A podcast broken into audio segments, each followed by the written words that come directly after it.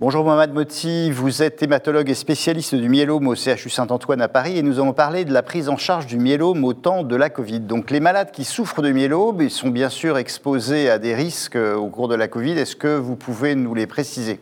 Euh, Oui, effectivement. Bonjour euh, Jean-Paul. C'est vrai que la pandémie Covid est quelque chose de terrible pour les malades ayant un myélome multiple, un peu comme pour tous les malades qui sont immunodéprimés. Et c'est vrai qu'on sait dans le myélome, il y a un déficit euh, immunitaire important, notamment un déficit de l'immunité humorale. C'est vrai que notamment dans les premières périodes euh, de la pandémie, euh, les malades myélome ont payé un, prix cher, je dirais, de cette Covid, avec un taux de mortalité lié au Covid-19 euh, qui a frôlé les 30% dans différentes séries, à la fois françaises, espagnoles, italiennes, euh, américaines. donc c'est vrai que c'est une situation à très haut risque et on a des explications à cela, à la fois euh, du fait de la maladie, des caractéristiques intrinsèques de cette maladie qui altèrent euh, énormément euh, l'immunité. D'ailleurs, c'est pas un hasard que on apprend aux étudiants que bah, un des phénomènes révélateurs du myélome, c'est quand même l'infection, la pneumonie. les myélomes meurent heureusement moins fréquemment, mais habituellement d'infection. Et donc ça, c'est un aspect. L'aspect des traitements notamment euh, de fortes doses de dexaméthasone que ces malades reçoivent euh, n'arrangent pas, je dirais, leur euh, immunité. Et tout cela, ça vous donne les ingrédients d'une infection Covid-19 qui a été extrêmement sévère chez ces malades. Alors, vous avez vous-même établi des recommandations assez tôt avec les oncologues. Depuis, toutes les sociétés savantes ont établi des recommandations. Le message essentiel de ces recommandations au cours du myélome, c'est quoi? Pour les malades myélome en période de Covid, comme un peu pour tous les malades euh, immunodéprimés, euh, il est clair que les mesures de distanciation, euh, les mesures de protection sont majeures. Donc, ce sont des mesures très générales, valables pour tout le monde, mais je dirais encore plus pour les malades ayant des myélomes. Ça, c'est un premier point.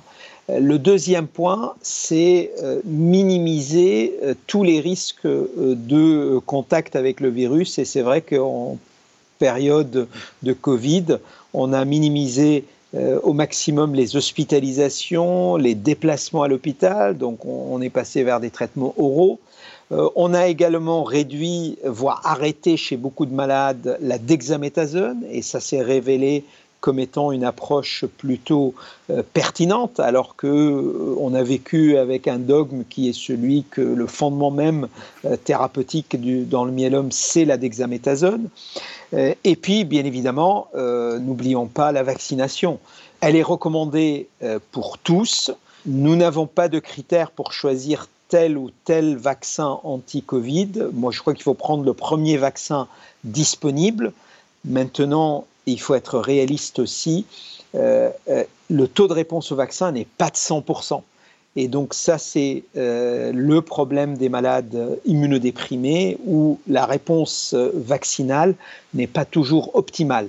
Néanmoins, la recommandation, c'est vaccination pour tous et je crois que la conjonction de la vaccination, du maintien de la vigilance avec les gestes et les mesures barrières nous permettront, je dirais, de passer le cap de cette pandémie et d'en limiter les conséquences chez les malades ayant des myélomes.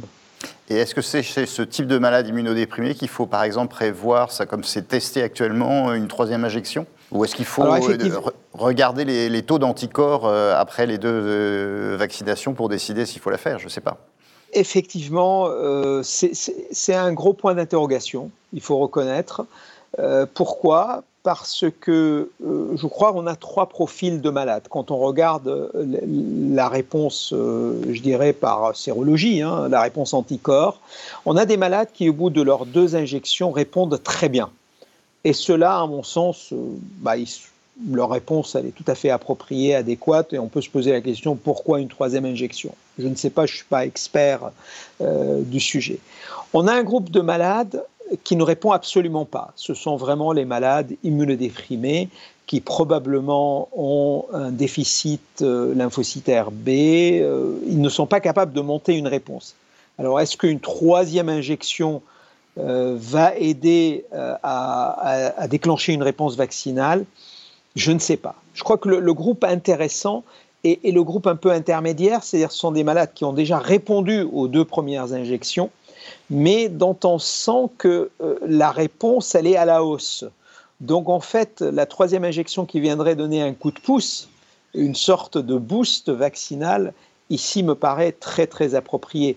Mais encore une fois, euh, tout cela, euh, c'est très empirique et euh, je crois qu'il est tout à fait raisonnable de suivre les recommandations de la DGS avec les différents communiqués qui effectivement avaient recommandé une troisième injection aux malades allogreffés, aux malades greffés d'organes qui reçoivent des traitements immunosuppresseurs. Merci Mohamed Moti. Merci à vous.